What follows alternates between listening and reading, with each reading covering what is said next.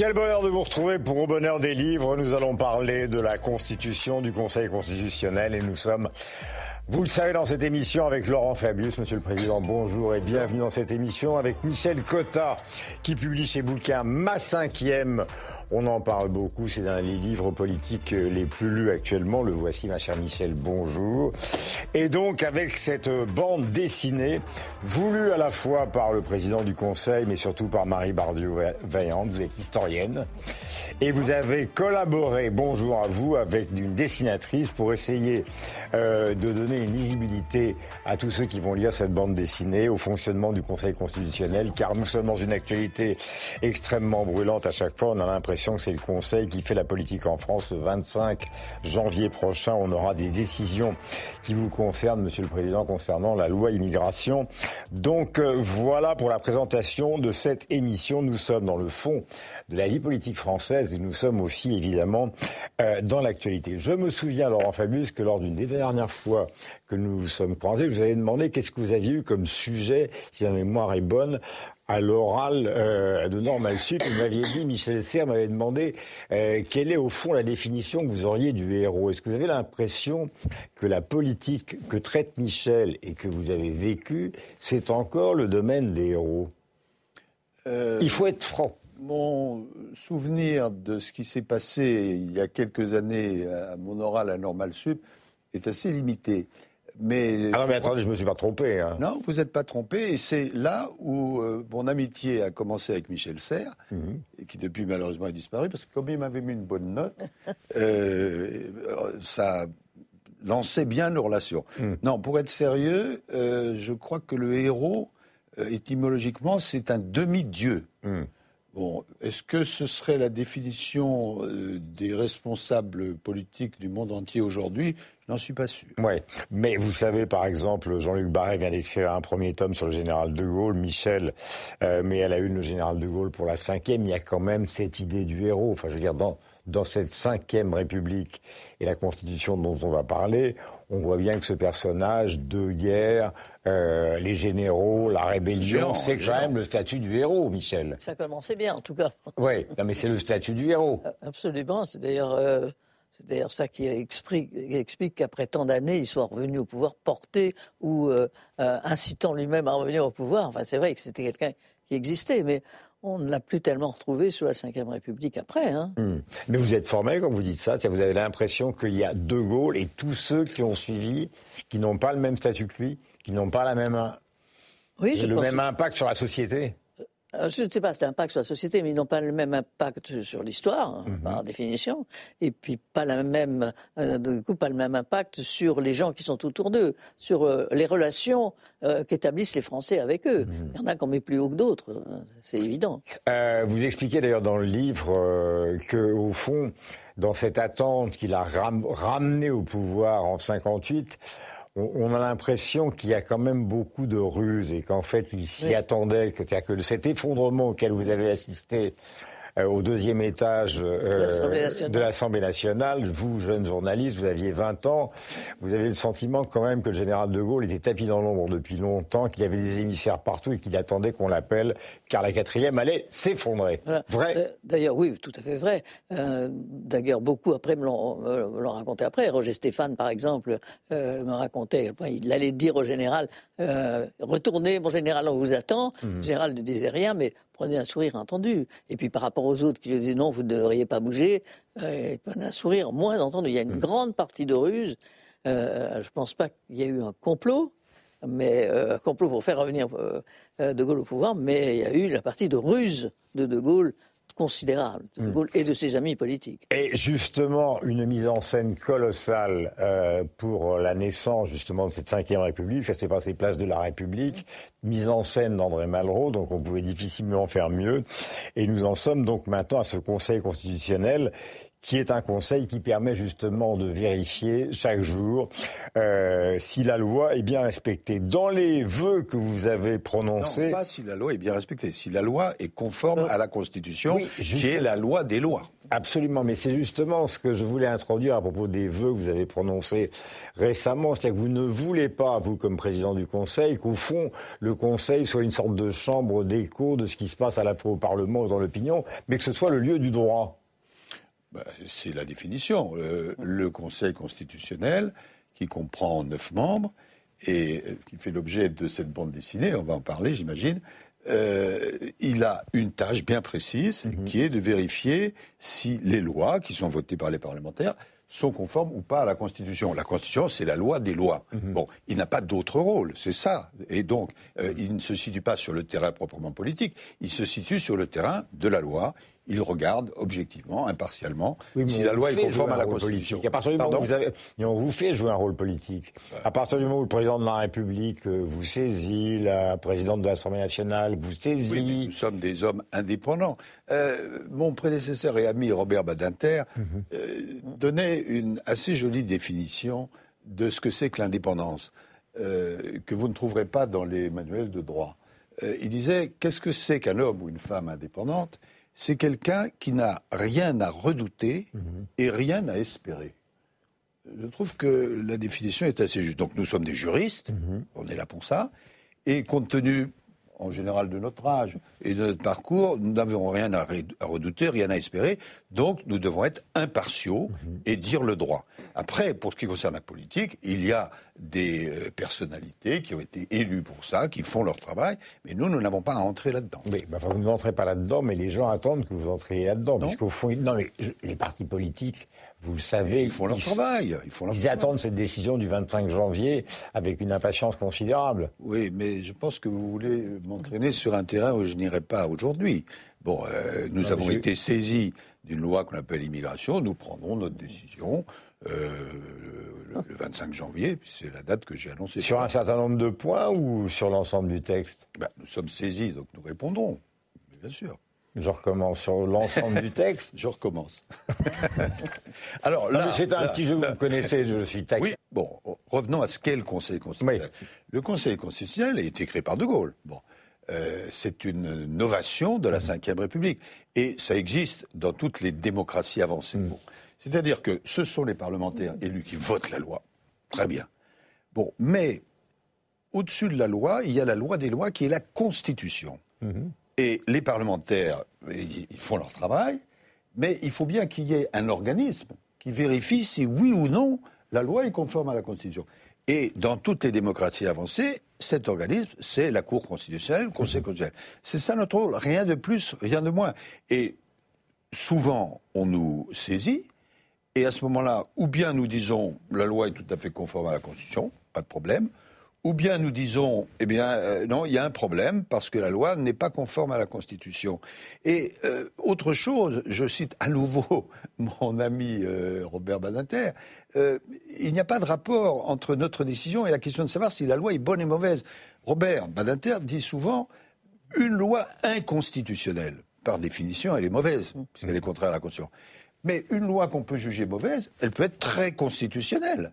Et nous, notre terrain, c'est conforme ou pas à la Constitution. C'est le droit, voilà. Euh, Marie Bardieu-Valente, comment vous avez euh, conçu Alors d'abord, vous êtes mise en scène, c'est ça qui est assez amusant dans le principe euh, de cette BD, pour écrire donc dans les couloirs du Conseil constitutionnel, car le moins qu'on puisse dire, et c'est vrai, et d'ailleurs c'est aussi d'une certaine manière relaté par les questions que je posais à Laurent Fabius, les gens ont quand même une connaissance très très approximative du Conseil constitutionnel, du fonctionnement du Conseil constitutionnel et des possibilités de recours qu'on peut avoir, soit à titre collectif, soit à titre individuel, à l'égard du Conseil constitutionnel. C'est exactement ce qui m'intéressait, en fait, d'amener au grand public faire œuvre de pédagogie et de transmission, si vous voulez, mhm. pour expliquer en fait ce qu'est cette petite maison, parce qu'en fait, il n'y a pas grand monde dedans. Et, euh, et moi-même. Combien?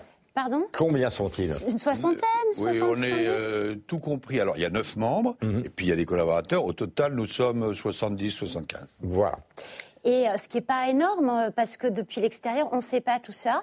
Et, et donc, dans les couloirs, parce qu'effectivement, avec donc la dessinatrice Gali, nous avons visité, nous avons pu interviewer, interroger, prendre témoignage de toutes les personnes qui. Je rappelle que vous êtes historienne, que vous avez déjà écrit justement sur la politique, donc c'est quand même un domaine que vous connaissez. Ah oui, oui, oui. Et puis je suis passionnée par ça. voilà, c'est vraiment. Vous parliez de Robert Badinter, je le connais aussi. J'ai fait une thèse dessus, donc voilà, c'est vraiment. Ce sont mes sujets de fond. Moi, ce qui m'intéresse, c'est les mécanismes, les détricoter et de les amener. En fait, si je fais de la BD, c'est pour ça, de les amener au grand public, si vous voulez, au public le plus large possible. Mais alors justement, puisque nous sommes au bonheur des livres et qu'il s'agit aussi de parler euh, de littérature, et la BD c'est de la littérature, euh, fondamentalement, si vous deviez expliquer en trois points le Conseil constitutionnel aux gens qui nous regardent, vous leur diriez quoi? Après tout ce travail qui a été fait alors, je dirais déjà que c'est en fait le, la Constitution, le Conseil constitutionnel, c'est le cœur de la démocratie, et qu'il faut être vraiment vigilant par rapport à ça. Quand il y a des attaques contre le Conseil constitutionnel, on se rend pas compte à quel point on attaque la démocratie. Et ça, c'était vraiment. Je suis arrivée avec ça, et ça n'a fait que confirmer, si vous voulez, avec euh, tout ce que j'ai vu et avec les personnes, euh, voilà, avec qui j'ai pu échanger. Euh, il y a la question de la QPC que je trouve vraiment passionnante. N'importe qui. il euh, faut redire de quoi il s'agit. La question prioritaire de constitutionnalité. Donc, euh, ben, vous, demain, Guillaume Durand, moi, Michel Cotta, nous pouvons tous aller, si nous estimons qu'il y a une loi qui, qui, atteint nos droits et libertés. Ah, Michel et moi, nous y songeons très sérieusement depuis hier matin. je ne vous dis pas sur ben, quoi. Vous pouvez. Alors, il y, y, a toute une démarche avant que ça n'arrive à la QPC du Conseil constitutionnel si c'est validé, si c'est validé, en tout cas, voilà. Donc nous, on a pu assister à des QPC. Euh, on, en donne hein, euh, certains exemples. Alors c'est, alors c'est à la fois très technique et en même temps c'est très vaste. On peut parler de n'importe quel sujet. Donc ça, c'était super intéressant aussi de voir comme ça tout ce panel euh, qui pouvait être discuté. Euh, voilà, moi, pour moi, il y avait vraiment ça. Le fait que les citoyens puissent s'emparer, en fait, de cet espace-là, que le Conseil constitutionnel, il nous appartient à tous, en fait. Mhm. Et ça... Je confirme tout à fait ce que euh, vient Merci, Monsieur le Président. Ça tombe bien. non, mais pourquoi moi j'ai souhaité, et j'ai fait appel à Glénat, qui a travaillé complètement librement, le Conseil constitutionnel, vous l'avez dit, l'un et l'autre, euh, Bon, les gens savent que ça existe, mais ils ne savent pas exactement comment ça fonctionne, etc. Et donc, si on veut, et ça c'est ma responsabilité en tant que président de, cette institution, euh, expliquer au grand public, il faut trouver les mots et les techniques qui permettent d'expliquer. Et notamment pour le jeune public, la BD, c'est euh, remarquable. Et donc, euh, les deux autrices ont été en liberté dans le Conseil. Elles nous ont accompagnés, par exemple, quand on se déplace en région, puisqu'on tient des audiences aussi en région. Absolument. elles ont fait, elles ont interviewé qui elles voulaient, etc. Elles ont vécu avec nous. Et euh, elles, disent, c'est pour ça que le titre Dans les couloirs du Conseil rend exactement euh, euh, votre, votre travail, qui est un travail libre, mais qui est extrêmement informatif. Michel, est-ce que vous avez le sentiment justement que dans le contexte actuel, il y a des partis politiques qui ont l'intention ou qui aimeraient, à l'occasion justement de ce qui s'est passé pour les retraites ou de ce qui va se passer sur l'immigration, de faire au fond sauter la Ve République euh, à laquelle vous consacrez justement cet ouvrage euh, Oui, je pense qu'il y a... Euh, parce que c'est une question fondamentale, parce que le rempart, il est là. Du côté des extrêmes, c'est évident. Hein. D'ailleurs, Jean-Luc Mélenchon ne s'en cache pas. Hein. Il, il écrit des livres là-dessus sur la, suppression. Hmm. c'est vrai aussi de Marine Le Pen aujourd'hui. Mais alors, ce qui est curieux dans la vie politique, c'est que, évidemment, quand une décision plaît à l'extrême droite et qu'elle est critiquée euh, par le Conseil constitutionnel, ben l'extrême droite se lève et dit... on est en plein.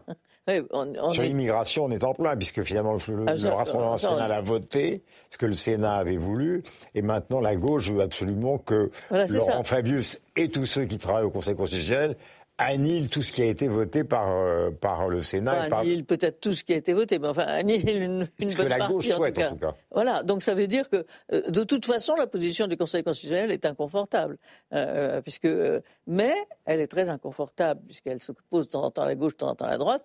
Mais enfin, moi je remarque qu'une décision du Conseil constitutionnel n'est pas. les gens râlent. mais, Après les retraites, c'était très tranquille finalement. D'accord, mais la décision est passée. Oui, absolument. le rouleau compresseur, il y a quand même un rouleau compresseur du. La, Constitution, dans le, titre 7, qui est consacré au Conseil constitutionnel, dit que nos décisions s'imposent à tous. Mm. Bon, alors. Certains, selon leurs affinités, peuvent considérer telle décision est bonne, telle décision est mauvaise. Mais là, nous, nous n'avons pas entré dans. Nous disons le droit. Oui, mais il est à craindre quand même que certains euh, aient tendance, tendance à, utiliser le droit euh, pour faire de la politique. Mhm. Ça peut arriver. Euh, Ronsard disait qu'il n'y avait rien de plus fugitif, euh, Laurent Fabius, que la jeunesse. Vous avez été le Premier ministre le plus jeune de la Ve République. Et maintenant, c'est Gabriel Attal. Est-ce que vous considérez que c'est fondamentalement un bouleversement dans la société, puisque vous l'avez connu, ou est-ce que c'est tout simplement une volonté d'Emmanuel Macron euh, de sortir d'une situation compliquée et d'essayer de rajeunir Parce que, au fond, le président Mitterrand a été avec vous dans la même situation. C'est assez amusant parce qu'on euh, m'a très gentiment mis sur mon bureau deux titres du journal Libération. Mhm. Euh, l'un que j'ai vu récemment, le, Libération titre, euh, je crois,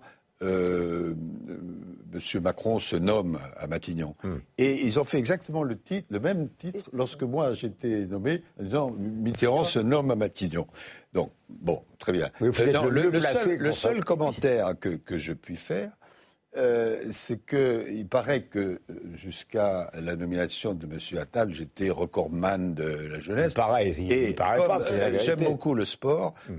Je dirais, et cette phrase certainement sera méditée, les records sont faits pour être battus. Voilà, très bien. Et je n'irai pas dans d'autres commentaires. On voit bien euh, que depuis le début de la Ve République, on, dit toujours, que, enfin, Michel Debré, Premier ministre de De Gaulle, racontait que De Gaulle ne s'occupait vraiment euh, que des choses importantes et que c'est lui qui faisait tout le reste. Ça a beaucoup changé. Et, effectivement, on a tendance à projeter sur le Premier ministre, euh, quand on est président, ses volontés, etc. Mais vous disiez, Laurent Fabius, vous, ça a commencé par... vous êtes nommé par Mitterrand, mais ça finit par lui, c'est lui, et moi, c'est moi. Non, euh, ah. tout votre livre est parfaitement exact, mais là, il y a une petite euh, erreur chronologique que font beaucoup de commentateurs et que vous connaissez d'ailleurs. Bon, euh, on ne va pas raconter mon histoire qui est très distante, mais c'est vrai que je suis nommé, j'étais très jeune, j'avais été avant le directeur de cabinet de Mitterrand, et donc les sondages sont vraiment crèvent le plafond. et je fais une émission qui s'appelait L'heure de vérité, mmh. avec François de Verieux, etc. Bon, et avant, avant, euh, voilà, avant d'aller de, à l'émission, euh, j'ai un rendez-vous avec François Mitterrand, dont on discute, on était très proches, très amis, et il me dit comment ça va, etc.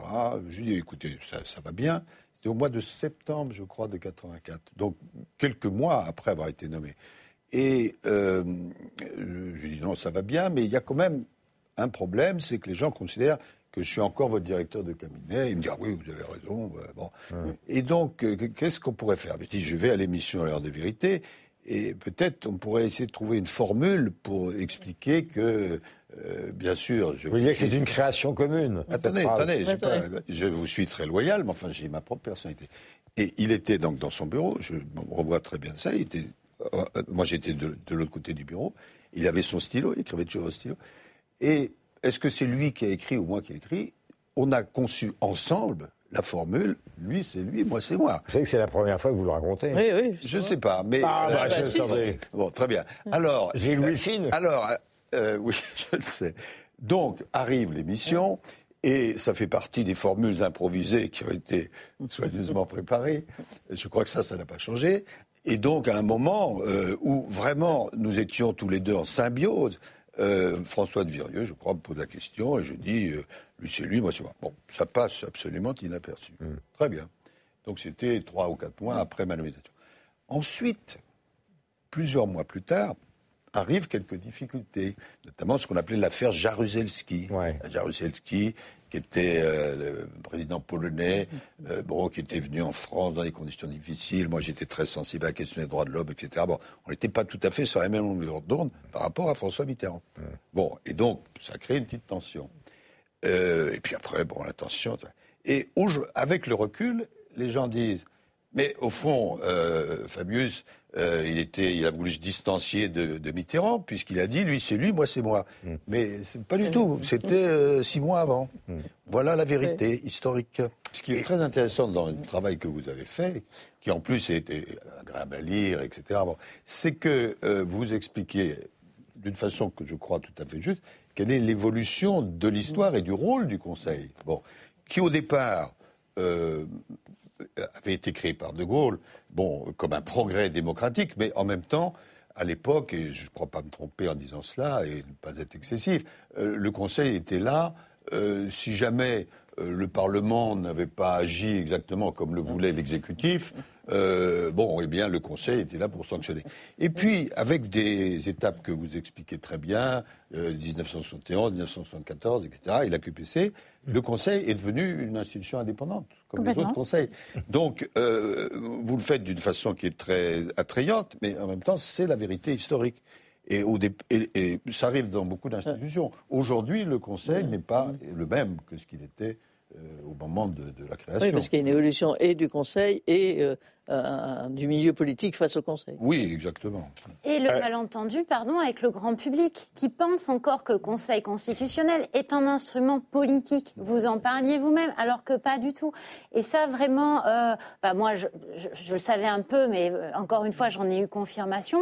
Ce que disait le président Fabius, c'est le seul sujet, en fait, c'est est-ce que la loi est, est, en lien avec la Constitution ou pas? Le reste, c'est pas un, ça n'a aucune valeur. Et euh, euh, par exemple, euh, sur les retraites, euh, bon, ben, on peut être en désaccord, et, mais il se trouve que qu'on soit en désaccord ou pas, la question c'est la constitutionnalité en fait de cette loi-là. C'est le seul, c'est le seul débat et le seul sujet. Vous prenez aussi l'exemple de l'IVG. oui, oui. Alors l'IVG, qui, qui, devrait être constitutionnalisé d'ailleurs bientôt. Donc. Je voudrais donner des exemples concernant le livre de Michel, je disais tout à l'heure de Michel Cotta, euh, qui fourmille évidemment d'informations que vous avez recueillies. Par exemple, d'abord, Laurent Fabius, vous avez préparé avec François Mitterrand le fameux débat euh, qui est celui donc euh, euh, l'homme du passé. Vous avez un peu tendance à reprendre le refrain d'il y a sept ans, l'homme du passé. Quel dommage que vous soyez devenu depuis l'homme du passif. Là encore, on est dans l'écriture de quelque chose qui a été prévu. Puis là, il y a une chose que j'adore, Michel, c'est quand à un moment de l'heure euh, interpelle évidemment euh, le président que va devenir François Mitterrand et qui a dit lors du débat on va nationaliser toutes les banques et Mitterrand répond oui j'ai un petit peu exagéré. Ce qui prouve quand même l'extraordinaire légèreté de la perception qu'il pouvait avoir, euh, j'allais dire, du champ économique. Je ne suis pas sûr de ça, parce qu'il savait bien sûr que la nationalisation allait, faire, euh, euh, poser problème, euh, ne serait-ce qu'au patron, il, il, le savait très bien. Mais ne ça prouve qu'il ne voulait pas, il me semble, hein, j'interprète, face au, au jusqu'au boutiste, hein, qui disait mmh. attention. tout doit être nationalisé à 100%. Et puis face à l'équipe de Michel Rocard, et d'ailleurs de Delors entre nous, qui disait il vaudrait mieux que ce soit à 51%, ça laisserait, ça mhm. coûterait moins cher et ça laisserait tout le monde. Delors qui immédiatement. Il voulait dire c'est l'esprit qui, c'est l'esprit euh, des nationalisations qui marche. C'est pas dans le détail. Mhm. On va pas rentrer dans le détail. Il dit modestement oui j'ai un peu exagéré. Delors lui dit enfin Monsieur le Président tout de même vous n'êtes pas allé trop loin. Oui mais vous décrivez dans la foulée un roi Premier ministre euh, avant euh, Laurent Fabius qui lui est, est d'entrée très inquiet. C'est-à-dire il a il a le sentiment que la France va être attaquée le franc va être attaqué, que Delors est déjà aux manettes pour essayer justement de remonter la pente et que ça va devenir extrêmement compliqué. Et lorsque Pierre Mauroy dit ce jour-là à François Mitterrand, euh, attention, euh, vous savez, le franc, euh, mmh. le franc s'en va, il faut faire quelque chose.